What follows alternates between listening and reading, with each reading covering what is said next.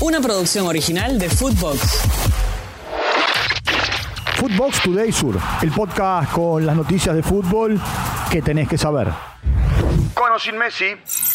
La selección que dirige a Lionel Scaloni viajará a Lima para enfrentar a Perú con el gran interrogante de saber si Lionel Messi será titular nuevamente o irá al banco de los suplentes, como en el partido del último jueves ante Paraguay. Lo que sí está claro es que la pulga sumará nuevamente minutos. El resto del equipo sería el mismo que le ganó al conjunto guaraní en la cancha de River. Amistoso de preparación. Argentina y Venezuela empataron 1 a 1 en el predio Leonel Andrés Messi en un partido de preparación camino al torneo preolímpico. Bruno Zapelli marcó el único gol para el conjunto dirigido por Javier Macherano. También habían empatado en la jornada de viernes 1 a 1 en el primero de los dos encuentros que estaban pactados. La Conmebol anunció que el preolímpico Camino a París 2024 se jugará del 20 de enero al 11 de febrero en Venezuela y las sedes serán Caracas, Valencia y Barquisimeto. Por un lugar en las semis. Con entradas agotadas, Boca y Talleres se enfrentarán esta noche en el estadio Malvinas Argentinas de Mendoza, buscando un lugar en las semifinales de la Copa Argentina. Quien resulte ganador en esta serie será rival de Estudiantes de La Plata, que viene de eliminar a Huracán.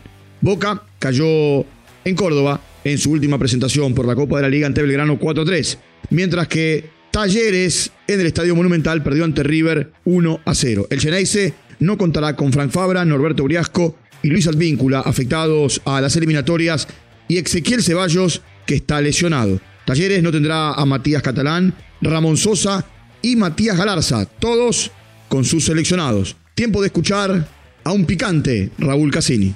Sí, lo sentimos, no, no vivimos de eso. ¿eh?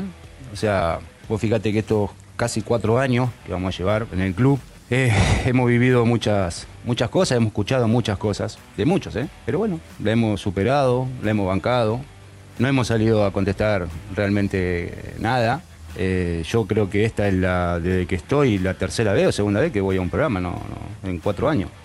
Hemos tratado de mantener siempre un perfil dentro de todo bajo y bueno, la gente sabe.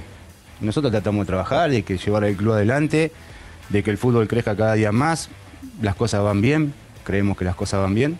Tuvimos dos años de pandemia, que también fue para todos, ¿no? Fue duro, se olvidan muchos. Y así todo se ha hecho un trabajo brillante en inferiores, que ese club no tenía ya casi inferiores. Hacía 17 años que no ganaba la cuarta, la cuarta este año ganó cuatro campeonatos, cuatro, incluido Copa Libertadores e Intercontinental, ¿no? Volvió a salir campeón el otro día. Ganamos la general dos años seguidos. Son cosas importantes para un club que es el semillero del club, es lo que te da el club, y de hecho están en primera división, muchos de ellos, y eso es lo que nosotros buscábamos desde un principio, de que el vicepresidente y el presidente de este club buscaba eso desde un comienzo, ¿no? que vuelva a ser un club de fútbol, y bueno, nos costó un poco, pero lo hemos logrado, o de a poquito lo hemos logrado. Palabra del capitán. Después de los silbidos en el último partido, Leonardo Sigali rompió el silencio. El capitán de Racing dijo lo siguiente, lo escuchamos. Momentos difíciles, pero bueno, acá estamos para, para poner el pecho nuevamente y seguir trabajando. Tal vez eh, no salía a hablar porque entendía que eh, no era el momento. Puede ser también un error mío eh, personal de no, de no salir a hablar antes porque también la gente necesitaba que alguien saliera a hablar y bueno, por diferentes situaciones uno a veces se toma su tiempo y bueno, yo creía que, que hoy era el, momento de, salir a hablar y de, también de, aclararle. Sí, se habló mucho, eh, por eso dije al principio, tal vez dejé pasar mucho el agua. Eh, tendría que haber salido a hablar antes. Sí, obviamente, como digo, vuelvo a repetir. Me tomé mi tiempo para salir a hablar, eh, cada uno tiene sus momentos y bueno, yo creo que tal vez salir a aclarar un poquito la situación antes era mejor, o no sé, pero sí que, que el hincha se merece siempre el respeto y que alguien venga a hablar y bueno, yo creo que hoy para mí era el día indicado de salir a hablar. Camino a la Euro. En una nueva jornada de la eliminatoria camino a la Eurocopa del 2024, Ucrania le ganó a Macedonia del Norte 2 a 0. Irlanda del Norte venció 3 a 0 a San Marino. Como local, Bulgaria cayó ante Lituania 2 a 0. Eslovenia 3, Finlandia 0. Italia goleó a Malta 4 a 0. Hungría 2, Serbia 0 y Dinamarca le ganó a Kazajstán 3 a 1. Footbox Today Sur. Una producción original de Footbox.